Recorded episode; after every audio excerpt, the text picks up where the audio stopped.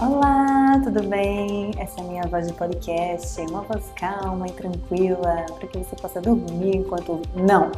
Bem, a gente está aqui novamente, sejam bem-vindos todos e todas é, para nossa segunda competência do, do disciplina né, de brand e identidade visual. Meu nome é Fernanda Regueira e a gente vai conversar um pouquinho agora sobre é, o que a gente precisa enxergar né, quando a gente fala de identidade visual nessa segunda competência. Bem, é, uma coisa que eu queria trazer muito para vocês e que, e que pudesse trazer realmente um, um, raciocínio é com relação a como a gente constrói essa imagem, né? Como a gente constrói essa identidade. Então, é interessante a gente sempre estar tá ligado nas tendências, né? Não quer dizer que marcas que são nascidas, digamos assim, né, produzidas, é, voltadas para o mundo agora, elas precisem ir atrás de uma tendência. Claro que não. Mas é interessante a gente estar tá por dentro disso quando a gente vai raciocinar é, qual é o símbolo, qual é a imagem, né, enfim, qual é a palavra que vai representar aquela marca ali.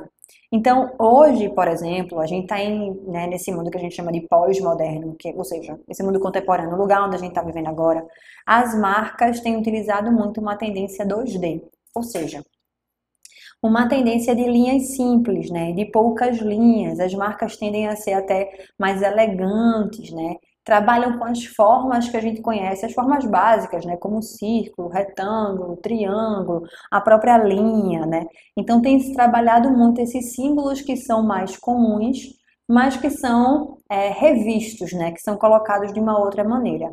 Marcas, por exemplo, automotivas, né, Fiat, enfim, por aí vai, Renault, enfim, tem feito redesign das suas marcas e saindo do 3D, que parecia inclusive aquele é, aquele símbolo né, que fica lá no, é, no carro, enfim, tem trabalhado esse redesign para fazer que seja uma forma, para que a forma seja mais simples. Não necessariamente fluida, mas que volte para o 2D. Isso é interessante, né? Porque eu acho que segue também uma tendência de minimalismo, né? De um, de um certo consumo consciente. Não que essas marcas tenham isso em mente, né? Enfim mas que segue essa tendência de menos é mais, saca? Então, às vezes, a gente entra numa loja, a gente já vê essas tendências de utilizar só blocos de cor, usar poucas linhas, né? O normal core, enfim.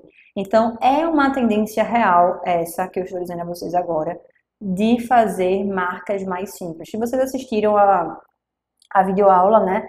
a 2 e inclusive a 3 também, eu trouxe muitas referências de marcas que trabalham já com essa ideia do simples, né? Da coisa mais linear, é, das poucas linhas. Então, existe sim uma tendência 2D, vocês podem olhar também em sites de referência. Eu sempre comento muito como Behance, né, o ISU e SSU, eu trago muito no e-book também esses lugares, então dá uma sacada lá. O próprio Instagram. Beleza? É, como eu não posso deixar de fazer meu recadinho, né? Faz o teu e curte lá as redes sociais, vai lá no YouTube, ativa as coisas tudo que tem para fazer e presta atenção na aula que é o melhor que tu faz. Beleza? Até a próxima.